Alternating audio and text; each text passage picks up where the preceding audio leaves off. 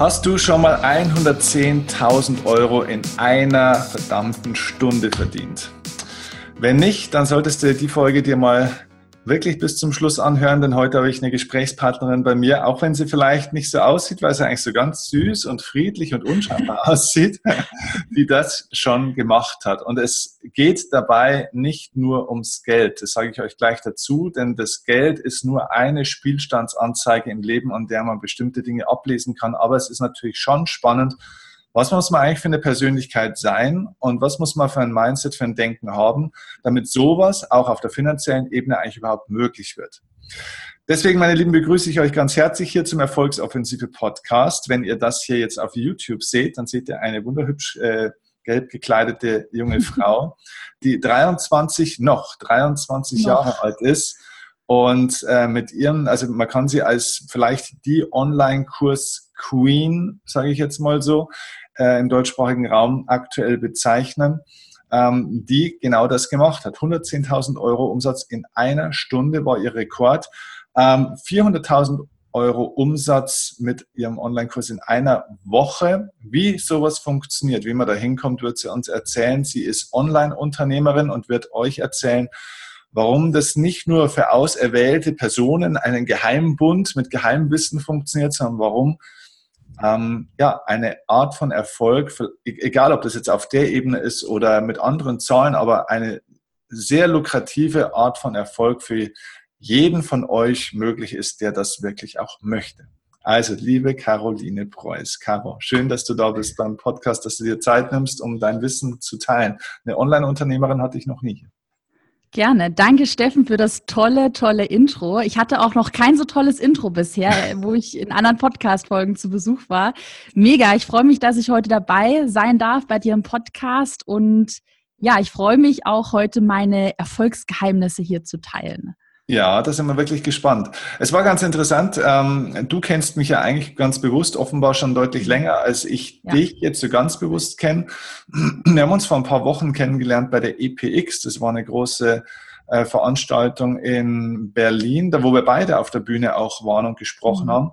Und am Abend davor war es so VIP-Speaker-Treffen und so weiter. Und ich wollte eigentlich gar nicht hingehen. Ich hatte eigentlich, ich habe meistens gar keinen großen Bock irgendwie auf diese äh, Networking-Veranstaltungen. Ja. Und äh, aber wir hatten Hunger und mein Team und ich sind dann hingegangen und wie es manchmal so ist, dann ist es, wird aus so einem Abend, wo du eigentlich gar keinen Bock drauf hast und nichts erwartest, wird auf einmal ein richtig ja. schöner Abend. Und so war es dann mit dir. Wir haben, wir sind dann ja relativ bis spät zusammen, ähm, glaube ich, zu viert, ne, waren wir. Äh, ja, sind wir dann noch was essen. in Berlin irgendwo bei einem Vietnamesen oder was war das, wir gesessen mhm.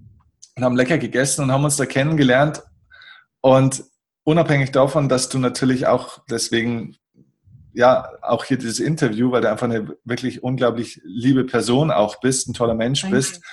Ähm, aber was mich auch wirklich geflasht hat, war, nachdem ja ich dich dann auch endlich mal ein bisschen bewusst kennenlernen konnte, natürlich deinen Namen hatte ich gehört, dein Gesicht hatte mhm. ich schon mal irgendwo gesehen, aber es war jetzt nicht so in meinem Fokus erstmal. Ähm, ich habe mir gedacht, was für eine süße Kleine. Und ja, was macht die denn hier? Und Mensch, die erzählt ein bisschen über Online und so. Und dann, je länger ich mit dir geredet habe, ich mal gedacht, ja, wie, wie, wie, viel machst du nochmal Umsatz? Und so. Dann haben wir gedacht, so süß und klein ist es ja gar nicht. Der, der, richtig, der ist ja richtig gut unterwegs. Und deswegen, ja wie zum Teufel macht man das mit 23 Jahren? Magst du uns einen kurzen Abriss geben? Ja. Wie, wie, hat es bei dir gestartet? Du hast, glaube ich, als Bloggerin, glaube ich, auch gestartet. Wie war so diese, diese Road to Success mhm. bei dir zu dem Punkt, wo du heute stehst? Mhm. Ja, das ist ganz witzig, was du gerade gesagt hast, so dieses kleine, süße Mädchen. Ich glaube, das war ganz lange, ich, ich sehe es mittlerweile als Vorteil. Also wer mich jetzt mal irgendwie auf Instagram sucht, ich habe ganz, ich habe naturblonde Haare und ich sehe so super, super lieb aus. Also ganz, ganz lieb so. Und ich glaube, das war ganz lange so, ähm, ich will es nicht sagen, so Wolfs, Wolf im Schafspelz, aber mich haben lange Zeit sehr viele unterschätzt. Und irgendwie habe ich mich in dieser ganzen Online-Marketing-Nische, also ich habe das alles so ein bisschen als Spiel gesehen. Ich dachte mir so, ja, werde ich sowieso unterschätzt. Also wir haben echt, und das ist auch, ähm, bevor ich jetzt zu meiner Story komme, das ist auch immer so die, die Wut, die mich antreibt, dieses, mach mal halblang. Ja, jetzt warte noch ab. Nicht so schnell. Das haben mir, das hat mir mein Steuerberater damals gesagt. Da haben mir Leute noch Praktikumsplätze angeboten. Ich war noch eigentlich Studentin, habe BWL studiert und dachte mir so, das kann doch wohl nicht sein. Und äh, habe dann eigentlich mit dieser Wut, dass mir eigentlich jeder gesagt hat, mach mal halblang, das schaffst du doch sowieso nicht, mhm. bin ich irgendwie total aus mir selbst ähm, herausgewachsen. Und eigentlich hat alles damals angefangen. Ich habe schon Ewigkeiten gebloggt, also fotografieren, texten, aber eher noch so ein bisschen wirklich, also so als Teenager war wirklich sehr girly, also diese klassischen Influencer, die du ja auch kennst. Ähm, die halt, ich hab, war für so ein Mädchen, ich war halt oft einkaufen, habe immer die neuesten Trends getragen, habe mich für Mode interessiert. Dann habe ich angefangen, BWL zu studieren in Berlin an der Humboldt-Uni, hatte dann halt Nebenjobs in einer PR-Agentur. Und ähm, ich glaube, Steffen, das kennst du auch gut, das Gefühl, ich habe mich immer so fehl am Platz gefühlt. Also ich saß dann in den Hörsälen und dachte so, hä, irgendwas stimmt nicht. Ich mhm. dachte aber ganz lange, dass ich das Problem bin, also dass ich jetzt irgendwie einfach komisch bin und ich müsste jetzt nur lange genug mich mal in die Mensa setzen und mit den Leuten da reden und es hat ich hatte aber immer ein ungutes Gefühl. Dann hatte ich halt eben diesen Nebenjob, habe da irgendwie 11 Euro die Stunde verdient in der PR-Agentur. Und dann habe ich mir gedacht, hä, ist es jetzt so alles gewesen? Also ich mache mein Studium fertig, dann bin ich da Werkstudent und habe dann angefangen mit diesen, ich hatte noch eine alte Spiegelreflexkamera, die hat mir mein Vater geschenkt, als ich 16 war, ein altes MacBook. Also ich hatte wirklich, also eigentlich mit 0 Euro Startkapital habe ich angefangen, habe ich geblockt und äh, ja, war eigentlich dieses klassische Influencer-Ding, was ich da gemacht habe. Es war so 2014, 15, als Instagram halt langsam so ähm, im Kommen war. Und ich weiß nicht, was mich geritten hat, aber ich habe halt sehr schnell eine Chance erkannt, indem ich mich nischig positioniere. Ich habe äh, damals Do-it-yourself gemacht. Also alle, die denen das jetzt nicht sagt, ich habe eigentlich Bastelsachen, Bastelanleitungen veröffentlicht. Also äh, so Sachen für Kinder mit Knete was basteln oder ich habe mir einen ähm, einen Stifterhalter habe ich gebastelt habe aber schon von Anfang an mir Gedanken gemacht, wie ich das schlau monetarisieren kann. Also ich habe immer, weil ich ja in der PR-Agentur gearbeitet habe, kannte ich auch die Honorare, die gezahlt werden. Und ich wusste, mh, so ab 10.000 Instagram-Followern, wenn ich gut verhandle, kann ich halt schon mal Geld rausschlagen, raushandeln. Und dann wollte ich eigentlich am Anfang so die 400 Euro verdienen mit dem Blog, die ich damals in der PR-Agentur verdient habe. Das war so für mich das, Ultim, das ultimative Ziel. Und irgendwann mal hatte ich das halt mit einem Instagram Instagram-Post schon verdient. Also es war wirklich, statt irgendwie zwölf Stunden die Woche da in der PR-Agentur einen Monat lang zu arbeiten, habe ich halt pro Monat einen Instagram-Post gemacht. Und dann äh, irgendwann wie kann man sich, wie kann man sich das vorstellen? Ja. Äh, Gehe ich mal vielleicht ganz kurz mhm. rein. Ähm, also Klar. Du, findest diese Idee ähm, mit, diesen, mit diesen Bastelgeschichten, diese Do-it-yourself-Nummer. Mhm. War das was, was aus deiner eigenen Begeisterung rausgekommen äh, mhm. ist? Oder war das irgendwas, wo du sagst, nee, da habe ich einen Markt, wirklich eine Marktlücke gesucht und gefunden irgendwo mhm. auch? Das ist eine super Frage, weil mir wird, also es hat, ich muss dazu sagen, es hat sich dann in, in eine immer krassere Richtung entwickelt. Ähm, es wurde immer, ich sag mal, kommerzialisierter, aber am Anfang tatsächlich habe ich, ich habe mir halt so Gedanken gemacht, was natürlich hat am Markt Potenzial. Ich habe auch so eine kleine Marktanalyse gemacht und was macht mir Spaß. Und ich war zum Beispiel, das wissen, weiß glaube ich niemand von mir, ich war auf einer Waldorfschule und da hat man halt immer viel so handwerklich gemacht und gemalt und das hat mir immer Spaß gemacht. Aber auf der anderen Seite, und da habe ich das Potenzial gesehen, ich war keine, ich bin keine Basteltante und ich bin auch eigentlich keine Bloggerin, die da das habe ich aber zu spät gemerkt. Ich bin nicht jemand, der das zum Beispiel dann cool findet, die neuesten Klamotten gesponsert zu bekommen oder einfach nur in die Kamera zu lächeln ähm, oder eine Community nur zu bespaßen. Es hat sich halt immer mehr in so eine Richtung entwickelt. Ähm, ich bin aber am Anfang tatsächlich sehr strategisch daran gegangen, weil ich eben gesehen habe, die anderen, die sowas machen, so do-it-yourself, die können nicht verhandeln. Die haben keine guten Fotos. Und was krass war, keiner von denen damals hat strategisch Reichweite aufgebaut. Ich habe mir halt Gedanken gemacht, welche Kanäle gibt es? Dann habe ich Pinterest entdeckt ähm, aus den USA. Damals total, niemand kannte Pinterest in Deutschland. Und bin da eigentlich mit Pinterest mitgewachsen. Ich war damals eine der ersten in Deutschland, hatte dann schnell virale Pins. So bin ich da eigentlich gewachsen. Mhm. Ähm, und habe dann halt sehr schnell eigentlich alle Konkurrenten überholt. Also es war total krass. Es war wirklich innerhalb von einem halben Jahr habe ich halt damit Geld verdient. Ähm, wie, wie, verdient man mit sowas Geld, für die, die sowas jetzt nicht wissen? Also äh, wie, wie, geht sowas? Mal ganz vereinfacht mhm. gesagt. Mit so einem also Post also das, bei Instagram ja. oder bei Pinterest. Wie, wie geht es? Also das, damals war es noch einfacher, würde ich sagen, als heute.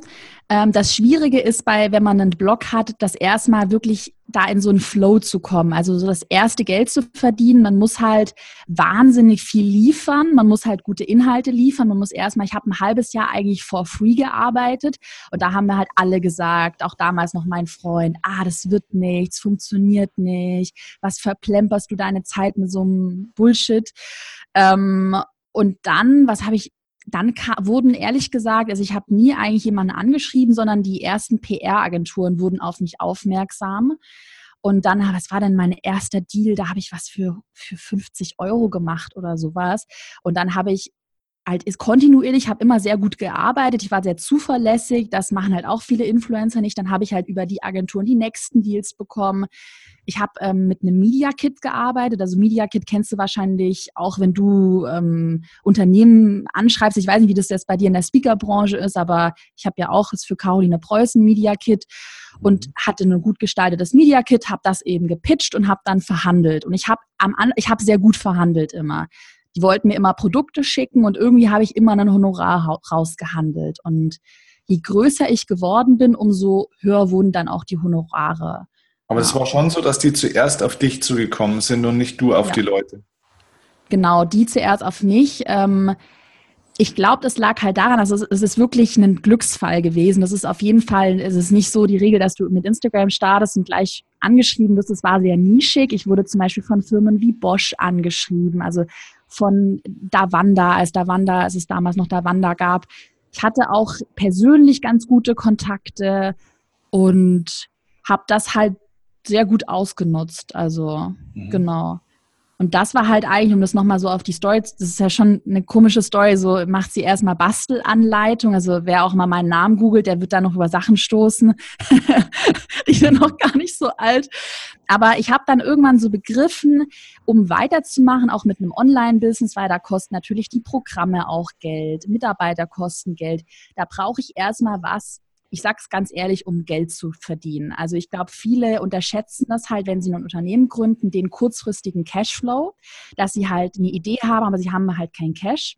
Und das war halt bei mir immer ganz gut. Ich habe halt mit dem Blog so 5.000 bis 10.000 Euro pro Monat verdient.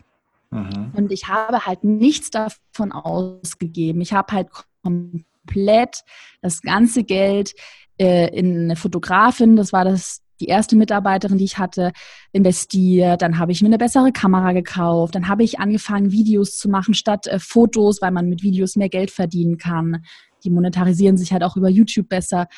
Habe halt einen guten Cashflow gehabt und äh, habe dann mir überlegt, äh, weil ich natürlich auch gemerkt habe, immer der vor der Kamera stehen, dann, dann oh, irgendwann wurde ich auf der Straße erkannt.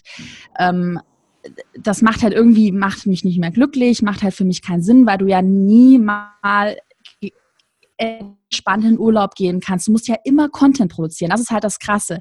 Du kannst nicht mal so eine Woche lang Social Media Abstinenz sein, sondern du musst immer online sein, weil sonst verlierst du schneller an Reichweite. Und habe dann gesagt, die ähm, Ergebnisse, die ich mit Pinterest damals hatte, ich hatte virale Pins, die hatten, also ich hatte teilweise, einmal ist mein Server an Weihnachten gecrashed, weil ich so viel Traffic auf der Seite hatte, das ist total krass gewesen. Äh, und Instagram hatte ich virale Videos, also Videos, die hatten über eine Million Aufrufe, was halt auch ziemlich gut ist. Und das Ganze habe ich dann in einem Online-Kurs vermarktet. Und damals noch super dilettantisch. Das war so eine kleine süße Caro, die hat sich in die Kamera gesetzt, hat gesagt, hey Leute, äh, ich habe da Erfolg auf Pinterest und wollte meinen Kurs kaufen. Und mhm. erstaunlicherweise haben die Leute den Kurs halt gekauft. Ich glaube, es war sehr viel Sympathie auch. Ich mhm. bin immer sehr ehrlich gewesen. Die Leute mochten mich. Und dann war das wie, wie man so eine Goldader irgendwie mhm. an, angestoßen hat. Und alles, was ich dann gemacht habe, nur noch einfach Fokus, Fokus, Fokus. Das weitermachen, was funktioniert. Und im Endeffekt habe ich dann den DIY-Blog dann auch geschlossen. Okay. Obwohl er auch Geld gemacht hat. Also Jetzt, ja. äh, okay, also an der Stelle machen wir jetzt dann mal, mal gleich weiter. Aber bis dahin warst du jetzt, also ja. diese Zeit, wo du gesagt hast, dass es so nebenbei erwähnt, ich habe halt damals so mit meinem Blog so 5.000 bis 10.000 Euro im Monat nebenbei gemacht.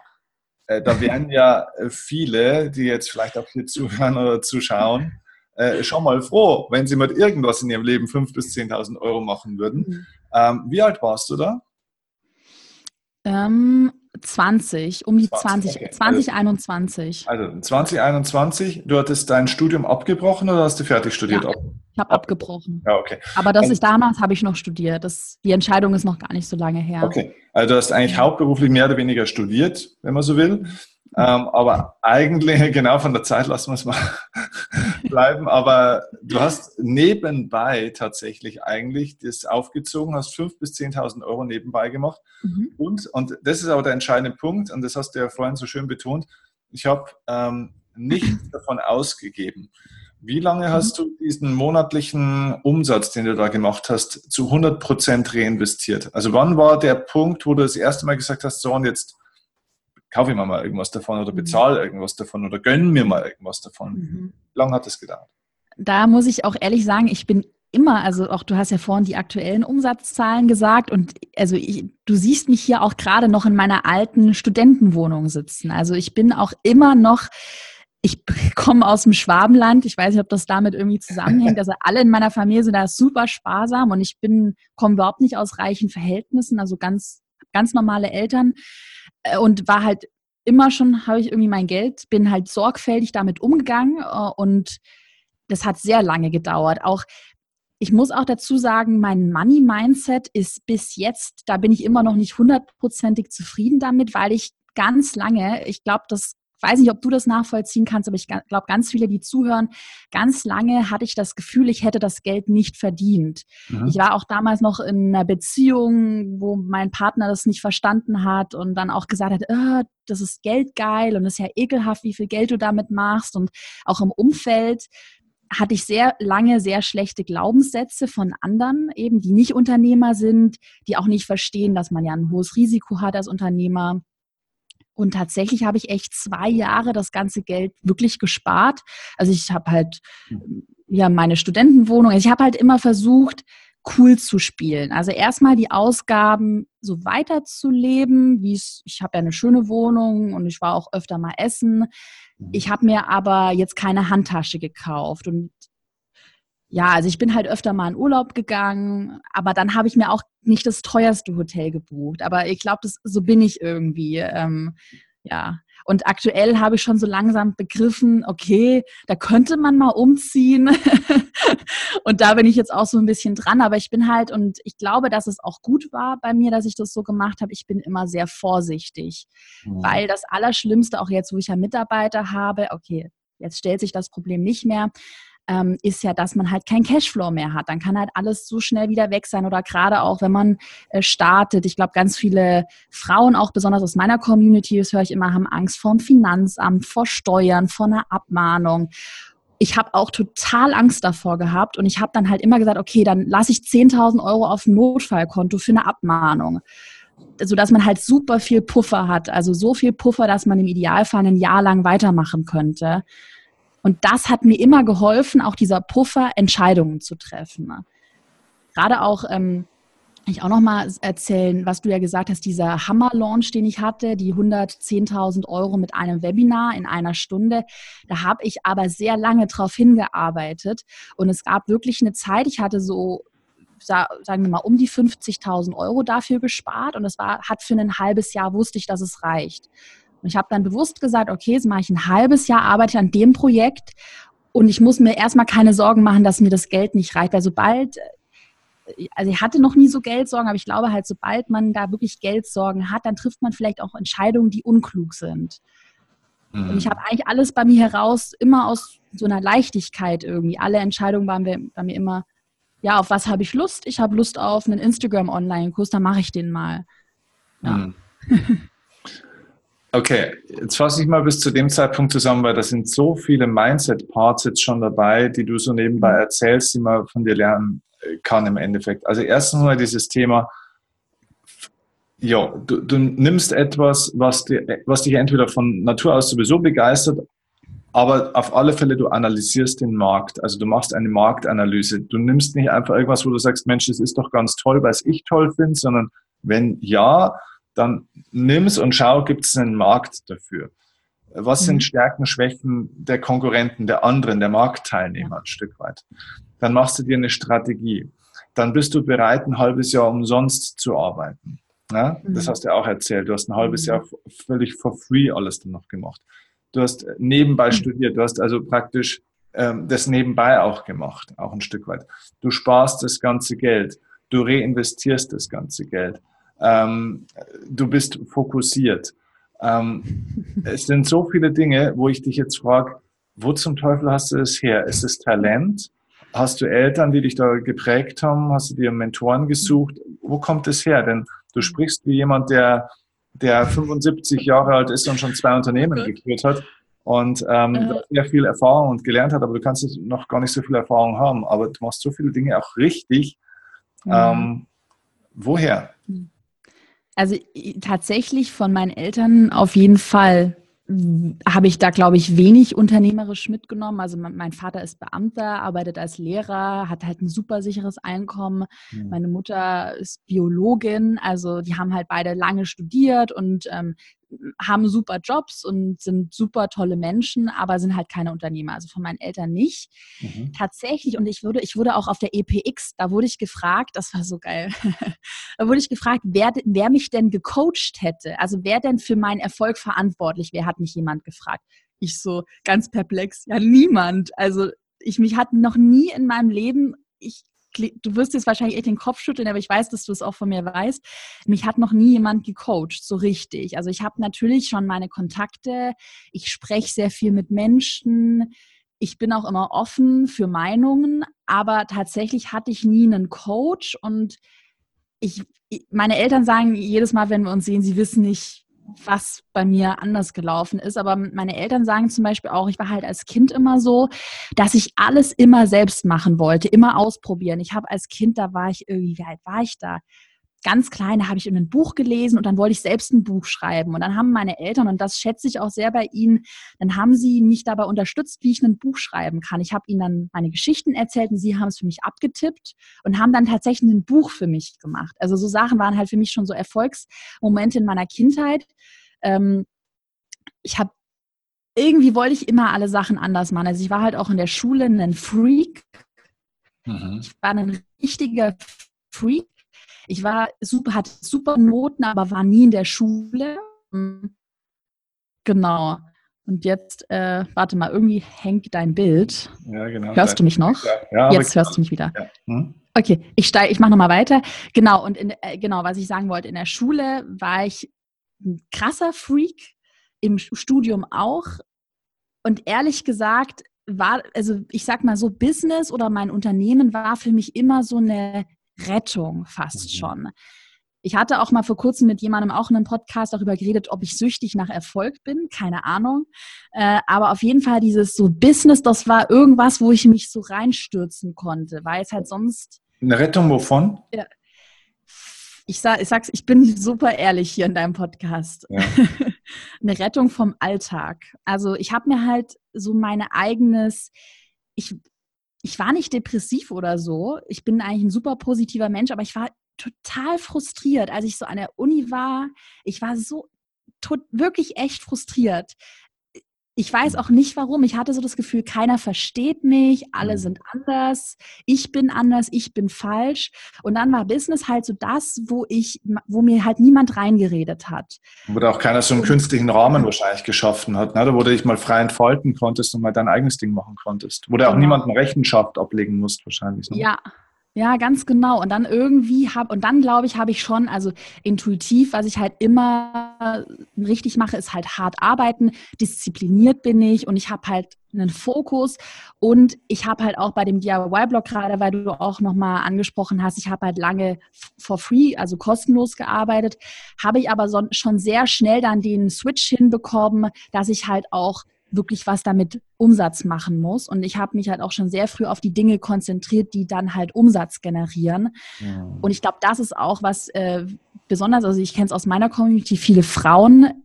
falsch machen, dass die immer nett sind. Ja. Die machen immer, die sind immer, die wollen es immer allen recht machen. Und bei mir war es halt so, da ich eh wenig Freunde hatte in der Zeit und eh ein Freak war, dann dachte ich so, okay, dann, dann jetzt erst recht. ja. ja. Ja, und äh, auch immer so dieses, du hast vorhin gesagt, hast äh, nicht so ein optimales Money-Mindset. Klar, mhm. da kann man immer dran arbeiten, aber ich glaube so, dass du diese Grundlage einfach schon mal hast, was schon den aller, allermeisten fehlt, weil das höre ich ähm, von Männern auch, aber tatsächlich tendenziell noch, noch ein bisschen mehr von Frauen.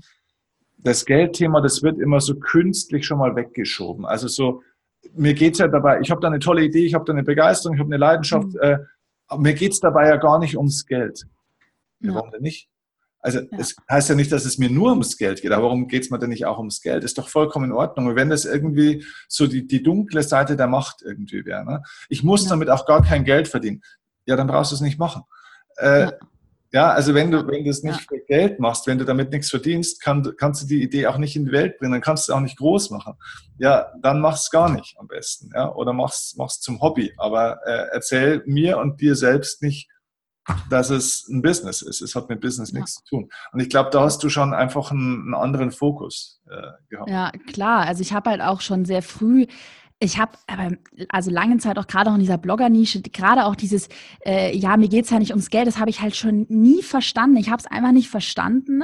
Und irgendwann habe ich dann zu mir gesagt, so natürlich geht es mir ums Geld. Also, also zumindest auch ums Geld, ne? Also es ist darf, Genau, nicht nur. Ne? Genau. Ne? Also dieses, das ja. ist immer so, wenn einer sagt, mir geht es ums Geld, dann heißt es, ja, Geld ist aber nicht das Wichtigste. Und Geld alleine ja. macht nicht glücklich. Und das ist schon ganz ja. schön. Ja. Das ist ein Teil ja. des Spiels, oder? Ja. Ja, also ich habe natürlich schon gemerkt, auch gerade jetzt, wo die Umsätze steigen, ich mache auch wieder mehr, das wissen jetzt auch Leute, die mir so ein bisschen auf Instagram folgen. Ich hatte schon eine krasse Zeit, wo ich echt nichts für mich selbst gemacht habe. Also da war ich schon das war so eine Art, wie sagt man das, Nadelöhr, auch gerade vor dem letzten Launch mit diesen insgesamt 400.000 Euro. Natürlich regnen die nicht vom Himmel. Ich habe da ja super viel dafür gearbeitet und hatte danach echt gemerkt, also ob ich jetzt 100 oder 400.000 Euro auf dem Konto habe, macht einen dann halt irgendwann nicht mehr glücklich und mache halt jetzt so Sachen, dass ich halt spazieren gehe, öfter mal am Wochenende wegfahre oder einfach mal nach 19 Uhr mein Handy ausmache. Das war für mich früher undenkbar. Ähm, Raus aus dem Hamsterrad ein bisschen manchmal, ne? Ja. Mhm. Definitiv. Und jetzt auch mehr Aufgaben delegieren. Also das ist halt ganz wichtig. Mitarbeiter, Teamaufbau. Ja, also es ist halt sehr Aber vielschichtig. Würdest du auch sagen, dass, ich meine, du nimmst da also jetzt im Endeffekt, ähm, du nimmst jetzt ein paar Freiheiten. Das heißt, jetzt geht es eigentlich los, dass dein Leben freier werden kann. Du hast jetzt den, den Rahmen dafür. Jetzt muss man das natürlich auch lernen, dass man sich das auch erlaubt und dass man auch Dinge findet, die einem mhm. Spaß machen. Das ist wahrscheinlich jetzt so gerade deine Aufgabe. Das kommt halt jetzt dazu. Aber würdest du sagen, das ist jetzt tatsächlich auch erst möglich, weil du jetzt diesen finanziellen Background hast oder wäre das ohne das auch möglich gewesen? Also wenn du jetzt, was weiß ich nicht, deine, deine 400.000 in der Woche gemacht hättest, sondern 400 Euro? Also mhm. wie, wie wäre das mhm. dann? Was denkst du? Hm, also ich glaube, dann wäre schon vieles anders. Also ich bin halt mittlerweile bei sehr vielen Sachen, also ich achte schon immer aufs Geld, so auch gerade bei meinen privaten Ausgaben, aber ich achte nicht mehr so auf jeden Cent, das auf jeden Fall und auch gerade so diese Freiheit.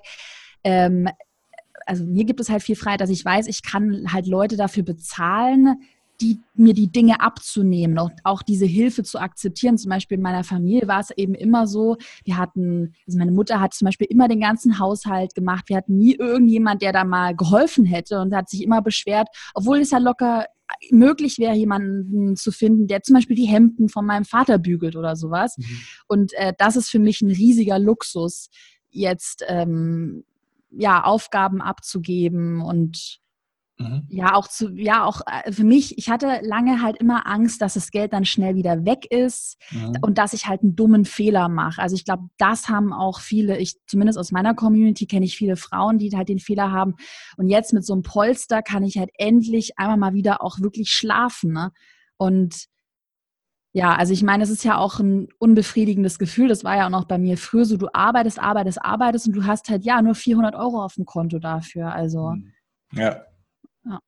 Und mit mehr Geld kann man halt auch andere Entscheidungen treffen. Also gerade auch beim meinem Facebook-Werbebudget, darüber hatten wir auch ein bisschen auf der EPX geredet. Backstage, ich investiere da schon sehr viel. Und ob da jetzt mal, ich sag's mal so ganz plakativ formuliert, ein Tausender, ob ich die den Sand setze oder nicht, kümmert mich momentan nicht mehr. Mhm. mhm. Und da einfach ein bisschen cooler ranzugehen, auch an das ganze Geld. So. Mhm. Ja. Ähm, was investierst du denn momentan? Weil ich möchte jetzt ganz gerne mal so ein bisschen auf das Ganze auch, ähm, wir haben jetzt viel auch darüber gesprochen, was du bisher so erhalten hast an Erfolg und so weiter, was du mhm. verdienst und so weiter. Das äh, ist alles gut.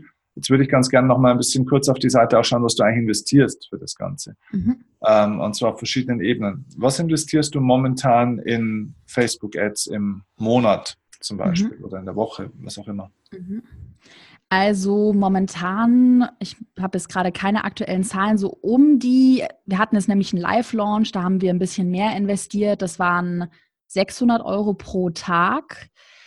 Äh, war aber jetzt nicht, also das ist auch krass, zum Beispiel meine Eltern, ich habe dann meinem Vater erzählt, ja, ich investiere da 600 Euro pro Tag, dann meinte er so, Kind, Hilfe, was machst du? Und ich so, cool down, Papa, aber in, also der Return of Ad Spend, äh, die Messzahl kennst du ja auch, also quasi wie viel man wie viel Euro man aus einem Euro Werbebudget macht. Der liegt halt bei sieben bei mir. Das heißt, aus den 600 Euro mache ich halt siebenmal so viel. Ja, 4000. Ähm, genau, also es funktioniert halt nur, wenn der Funnel gut ist. Es war jetzt ein Live-Launch äh, von meinem Instagram-Online-Kurs, den wir gemacht haben, aber sonst wir skalieren momentan nach oben. Also das Maximum werden bei mir so in den nächsten Wochen. Aber da kann ich auch noch nicht sagen, das ist für mich jetzt auch Neuland, so, so um 30.000 Euro pro Monat. Und ich habe, aber ich habe mich auch jetzt alle, die jetzt so sagen, oh Gott, oh Gott, oh Gott, ist die verrückt. Ähm, ich habe auch sehr langsam angefangen. Ich habe halt mit 500 Euro pro Monat, dann 1000 Euro. Und als ich dann gesehen habe, der Return of Ad Spend ist gleich zwei. Also aus 500 mhm. Euro mache ich dann 1000 Euro. Dann war das für mich so ein Signal, dann mache ich einfach mal weiter und dann grabe ich mal weiter. Mhm. Und jetzt so in den letzten Monaten habe ich so um die 10.000 Euro investiert pro Monat. Genau. Okay, also, weil das ist ja schon mal, das ist ja eine Hausnummer. Jetzt kommt eine Mitarbeiterin dazu und, und, und. Also man hat schon auch Fixkosten. So ist es ja nicht. Das ist ja immer das, was die Leute nicht sehen, ein Stück weit auch. Ja, ähm, du hast auch vorhin gesagt, na, also viele schauen jetzt wahrscheinlich zu oder hören zu und sagen, Mensch, ist ja geil. In einer Stunde macht die Alte das ja. 110.000 Flocken. Ne? Ähm, hätte ich auch gerne mal. Aber du hast davor auch gesagt, du hast ein halbes Jahr auf das hingearbeitet. Ja. Was heißt ein halbes Jahr? Kann man sich das so vorstellen, halt dann mal irgendwie so drei Tage in der Woche oder, oder was heißt ein halbes Jahr darauf oh hinarbeiten? Was war, der, was war der Preis dafür, um auf diesen Punkt, auf diese Stunde so ein Ergebnis zu erzielen? Also der Preis war sehr hoch. Ich glaube, ich ich erzähle es gleich ganz ehrlich, da werden jetzt viele geschockt sein. Ich sage aber auch allerdings dazu, der war so hoch, weil ich mir unsicher war, ob das Produkt funktioniert. Ähm, Erfolgskurs heißt das Produkt. Das ist ein Online-Kurs über Online-Kurse, schon sehr nischig. Äh, Hochpreise kostet rund 2000 Euro. Ähm, genau, das war halt so meine, meine Idee. Ich will eben hochpreisiger werden. Und jetzt momentan ist es so, dass man das sehr gut automatisieren kann. Also wenn so eine Sache einmal läuft, die Inhalte sind erstellt und ich glaube, der Turning Point ist, dass das Produkt funktioniert, dass es gut positioniert ist, dann ist es quasi nur noch eine, ich sag's mal plakativ ausgedrückt, eine Geldmaschine. Mhm. Aber wie du gesagt hast, also dieser Weg zu einem Produkt, der war halt richtig hart. Ähm, und das, die sechs Monate sahen so aus, dass ich von ich, oh Gott, zwölf Stunden plus am Tag gearbeitet habe. Ich hatte, ich hatte noch nicht mal Zeit, mir was zu kochen. Ich habe dann nur diese, ich weiß nicht, ob du kennst diese von Uncle Benz, dieser Reis, den man nur ja. aufwärmt. Den habe ich mir dann jeden Tag gemacht oder so eine Instant-Nudelsuppe. Also klingt so unglamourös. Oder Nudeln mit Pesto. ja, und dann, ich, ja, also ich habe halt echt viel gearbeitet, aber am schlimmsten waren halt so diese, diese ich hatte viele Selbstzweifel und das Problem war, dass ich eine marode Struktur in meinem Unternehmen hatte. Ich bin ja quasi so gewachsen, hihi, ich mache dann ein paar YouTube-Videos zu Do-it-yourself und äh, hatte halt keine Mitarbeiter überhaupt. Also ich habe dann gemerkt, so das war so für mich so ein Moment, doof, dass ich das nicht davor realisiert habe, ja, wenn ich dann den Launch habe, dann brauche ich ja auch Mitarbeiter. Also es ist mir halt gar nicht so bewusst gewesen. Ich hatte halt immer Freelancer und äh, dann dachte ich mir auch, ja krass, wenn ich jetzt Mitarbeiter habe, äh, dann brauche ich vielleicht auch mal eine gute Anwältin, die mir mal Arbeitsverträge macht, die auch mal auf das Unternehmen raufschaut. Dann hat mein, hatte ich Probleme mit meinem Steuerberater, weißt du, ich brauchte einen neuen Steuerberater. Und dann waren halt so ganz viele Sachen, wo ich erstmal jetzt abgesehen von einem Kurs, wo ich ja sowieso schon nervös war, an dem halben Jahr diese Struktur aufbauen musste. Und dann kommst du halt ganz schnell in so ein Fahrwasser, ja, wie findest du überhaupt Mitarbeiter? Wie machst du Bewerbungsgespräche? Wie bist du ein guter Chef? Wie werden die angestellt? Wie motivierst du die? Und dann, äh, das war eigentlich so das Hauptproblem. Also das Hauptproblem war eigentlich nicht, und das hätte ich am Anfang nie gedacht, so der Kurs an sich, den sprichst du runter, den nimmst du auf, da baust du ein paar Landingpages, easy. Ähm, aber so dieses, diese Strukturaufbau momentan, wir haben halt super Kundensupport, wir haben ich habe mega geile Mitarbeiter gefunden und alles funktioniert, aber das erstmal aufzubauen, ist halt total mhm. schwierig, weil nachher verkaufst du ein Hochpreisprodukt und die Kunden rennen dir die Bude ein und du hast keinen Kundensupport. Das ist ja bei ganz vielen äh, Online-Unternehmern so. Und das ist so ein riesen Learning, das man so selten hört, wo ich den Leuten einfach jetzt gerne sagen will, Leute, ihr müsst auf den Erfolg, den ihr haben wollt, einfach auch vorbereitet sein. Ja. Es gibt nichts Schlimmeres, als Erfolg zu haben, auf den du nicht vorbereitet bist. Der wird zum mega Bumerang und der kann dir den Kopf abschlagen dabei.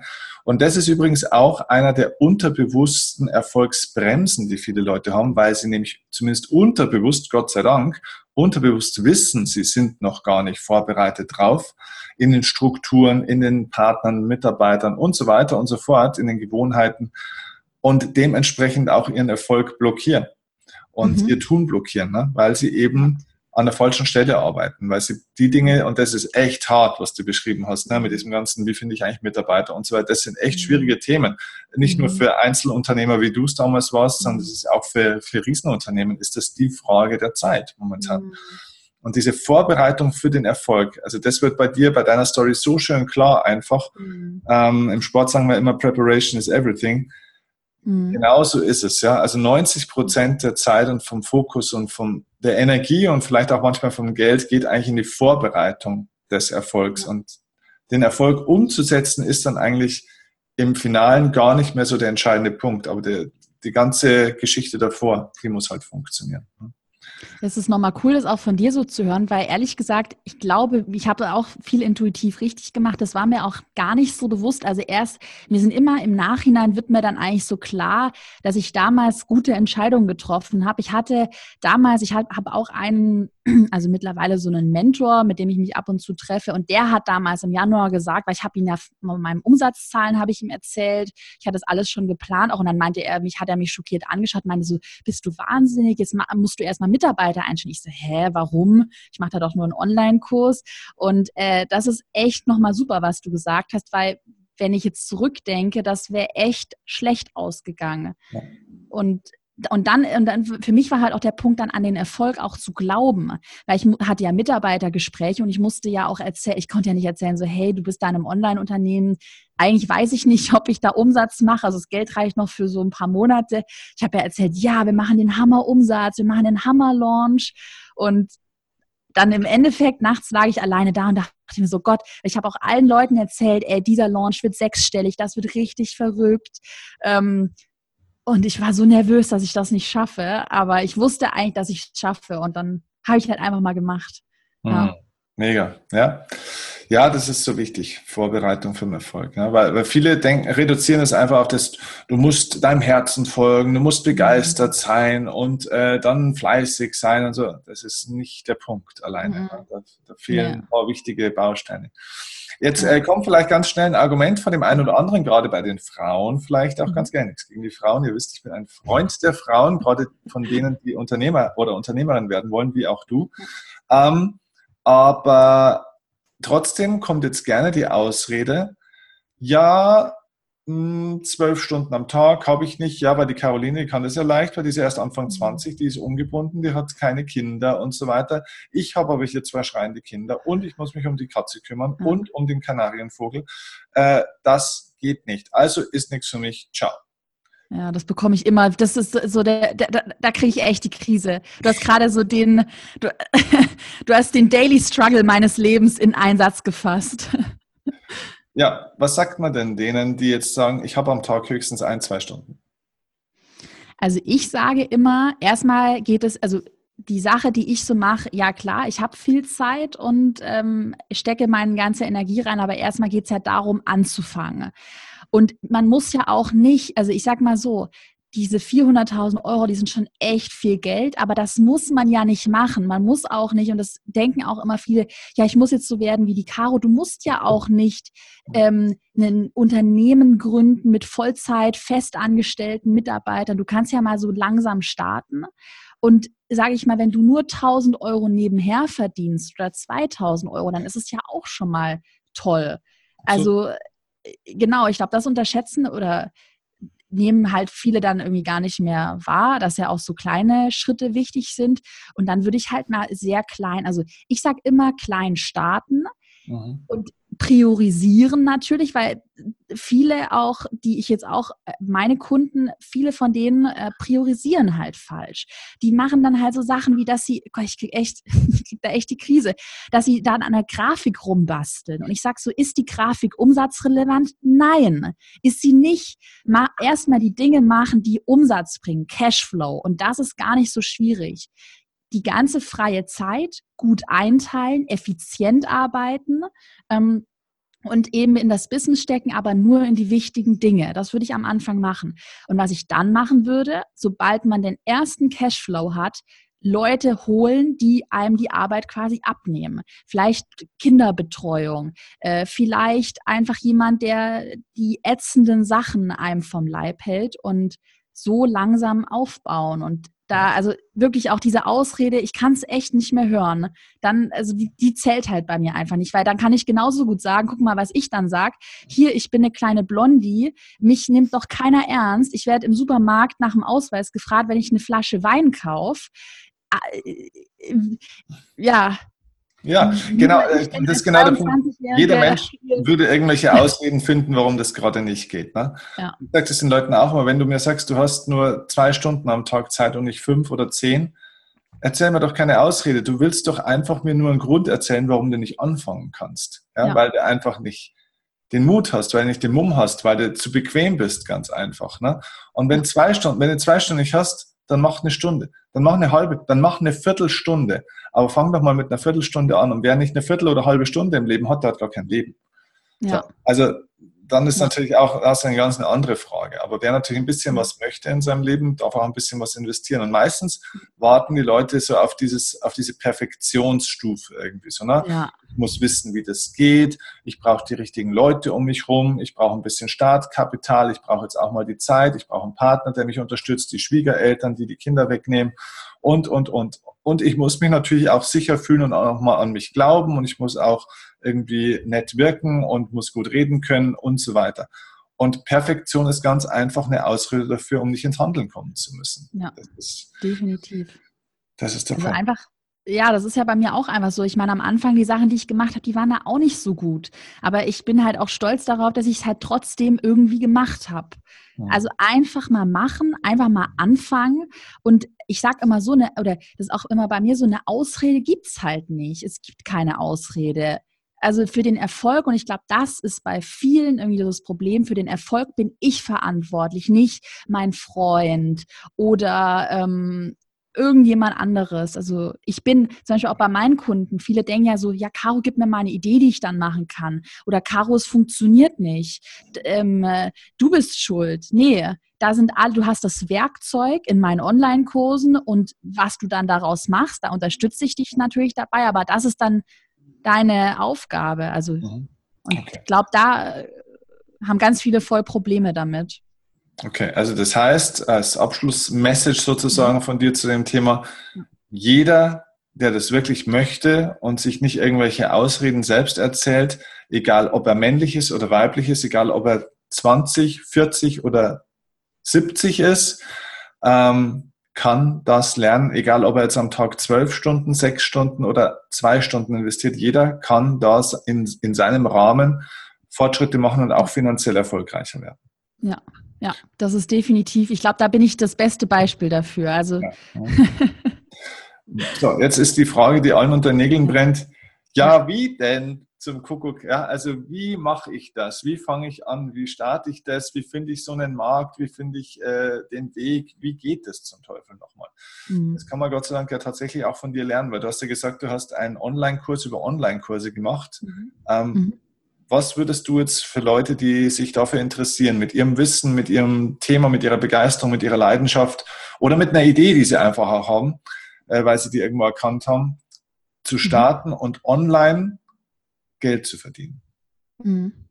Hm, also ich würde erstmal, was glaube ich viele unterschätzen, ich würde mir halt wirklich Gedanken zur Positionierung machen. Was kann ich gut und wo kann ich Probleme lösen? Mhm. Und dann würde ich eine Community aufbauen, weil ich glaube, das ist halt auch, also viele natürlich in Erfolgskurs, meinem Online-Kurs, hast du alle Mittel, die du brauchst. Also Facebook-Anzeigen, E-Mail-Marketing, äh, Sales-Webinar erstellen, Launchphasen. Aber was du eigentlich brauchst als Grundlage ist mal dieser, dieser erste, ich, und das ist der, der schwierigste Berg, eine Community aufzubauen. Ne? Und, mhm.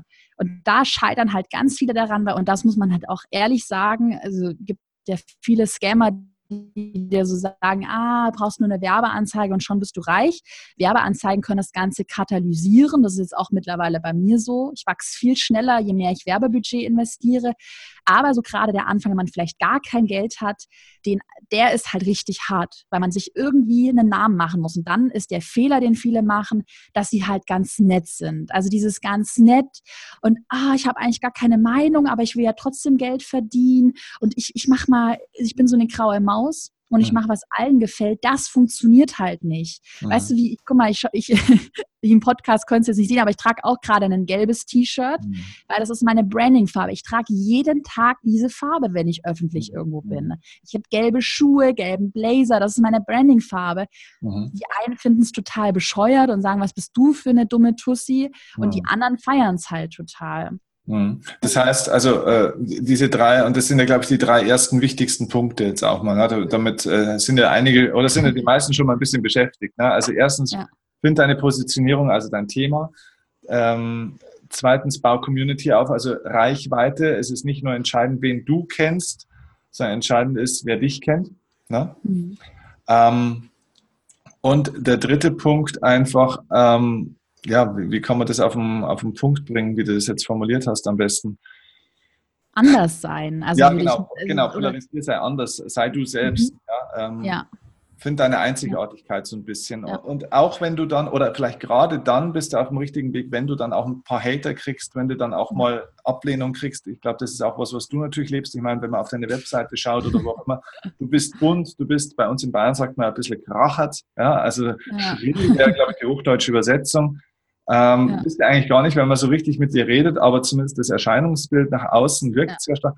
Das polarisiert natürlich, ne? Und du, du kriegst ja. wahrscheinlich auch äh, schon auch ab und zu mal was um, um die Ohren, oder? Von Leuten, die es nicht gut finden. Jeden Tag, also jeden Tag. Also ich mittlerweile, ich mache es halt so, Tipp an alle, äh, das halt nicht durchzulesen. Ich habe halt eine Mitarbeiterin, die das alles für mich sortiert und mir gar nicht mehr, ich lese mir das gar nicht mehr durch ja, also am Anfang war es schon hart, aber das hat mir eigentlich immer nur noch die Motivation gegeben, weiterzumachen. Ne? Ja, und man muss halt irgendwie auch gerade in der Werbeanzeige, meine Werbeanzeigen, die laufen so, so, so gut.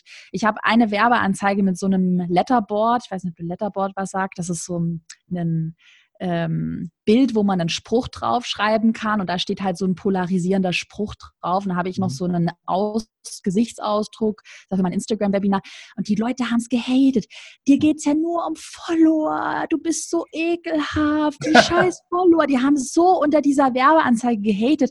Und dann waren halt andere, die dann dagegen gehatet haben. Und das ist halt so, man muss es immer positiv sehen, weil das macht eine Werbeanzeige günstig, wenn die Leute halt kommentieren. Natürlich sollte man da aufpassen, dass es nicht zu scammy wird oder sowas, aber auch dadurch, dass das war so eine Werbeanzeige, wo ich quasi gesagt habe auf den ersten Blick, dass es mir nur um Follower geht. Das hat ja wahnsinnig pol polarisiert. Mhm. Aber dann liest beschäftigt, also bei mir ist halt so die Customer Journey, du schaust nicht an, denkst, hä, was ist das für eine?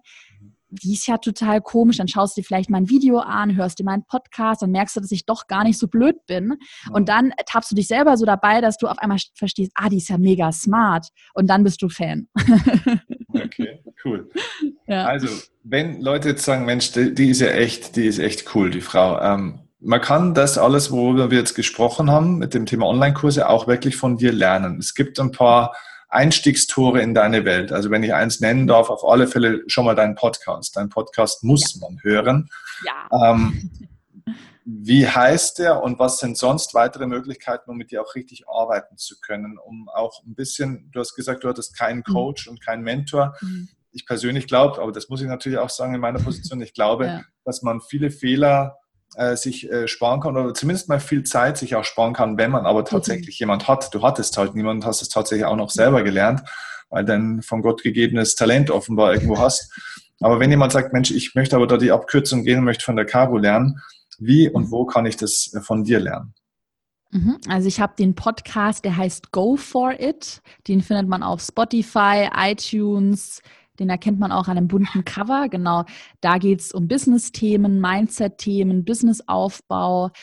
Ansonsten über Instagram, carolinepreuß.de und sonst eigentlich, das ist auch das Herzstück, mein Online-Kurs, Erfolgskurs heißt der. Ähm, den öffne ich in regelmäßigen Abständen. Ne? Also wir haben jetzt aktuell eine Warteliste und wir haben auch eine Facebook-Gruppe und da, weil ich ja auch oft gefragt werde, eins zu eins Coaching mache ich nicht. Ich mhm. mache das wirklich, also für mich ist dieser Erfolgskurs mittlerweile so eine Art Barriere. Jeder, der mit mir arbeiten möchte, muss den Kurs machen, ähm, damit wir auch auf einem Mindset-Level sind, also damit einfach die, die mhm. Basics erstmal geklärt sind. Und ansonsten habe ich halt noch zwei Online-Kurse zum Thema Instagram und Pinterest. Das sind halt so meine, ich sag mal, Basic-Online-Kurse. Mhm. Genau, aber so richtig persönlich. Es gibt eben Livestreams. Auch in der Erfolgskursgruppe ist es im Erfolgskurs, genau. Und wer weiß, irgendwann mal vielleicht Live-Events, dass du mich ja scharf da drauf gemacht. Ja, absolut. Ja, jemand wie du gehört auch auf die Bühne, auf alle Fälle. Voll. Jeder, der dich jetzt auch live hier erlebt, wird mit Sicherheit sagen, Mensch, die Frau hat auch echt was zu sagen. Also die ist auch, die ist auch echt spannend, ja, und auch gut anzuschauen und gut anzuhören. Also ist super, ja. Danke. Coaches und solche Experten, wir sind auch Erlebnisprodukte ein Stück weit auch. Ne? Ja, definitiv. Cool. Also das heißt, wir verlinken auf alle Fälle unten jetzt in der entweder Videobeschreibung auf YouTube oder in, bei eurem Online-Show Notes dein YouTube, äh, dein, dein ähm, Podcast-Channel, äh, dann dein Instagram-Profil auf alle Fälle und eben auch den Zugang zu deinen Online-Kursen. Denn ja, das ist auch wirklich eine Empfehlung von mir. Äh, lernt von den besten Leuten und du bist einfach aktuell die beste. Und wahrscheinlich wirst es auch bleiben, so wie, es, so wie, es, aussieht. ja, das danke, ist, danke, danke. Das ist auch mal von einer Frau. Ne? Ähm, das ist auch mal was Neues. Von einer Frau kann man in diesem ganzen Thema Geld und so weiter und Business, Erfolge und so kann man sehr viel immer von Männern lernen. Und es ist mhm. heimlich wertvoll, da auch mal was von einer Frau zu lernen, weil du da trotzdem mhm. noch mal eine andere Note oder eine andere mhm. Äh, Emotionalität und Gefühl einfach auch reinbringst, eine andere Sichtweise. Mhm. Und das ist schon sehr, sehr wertvoll, auch für Männer, mhm. aber natürlich auch gerade mhm. für alle Frauen, die hier zuschauen. Definitiv. Cool. Ja. Hast du ein, eine Abschlussbotschaft für die Welt? Eine Abschlussbotschaft. Ähm, ich habe viele Botschaften. Ne? Ähm, es ist ein bisschen plakativ, aber tatsächlich, was ich denke, macht euer Ding. Egal, was andere sagen, zieht das durch.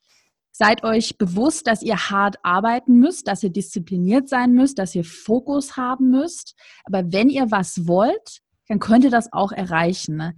Ich weiß, es klingt so total abgedroschen, aber es ist halt tatsächlich so. Es ist so. Stellt mhm. euch die Ziele vor und geht euren Weg. Mhm. Ja. Cool. Meine Message. Super. Sehr cool. Ich danke dir ganz herzlich dafür und wir werden da ganz viel noch in Kontakt bleiben und dich werden wir, glaube ich, irgendwo in irgendeiner Form in meinem Umkreis, bei meiner Community nochmal irgendwo sehen. Das Definitiv. Sicher. Alles weiß, ist bei mir Tag und Nacht, ganz egal wohin uns dieser Weg auch. Mit dir wage ich den ersten Schritt, nur mit dir komm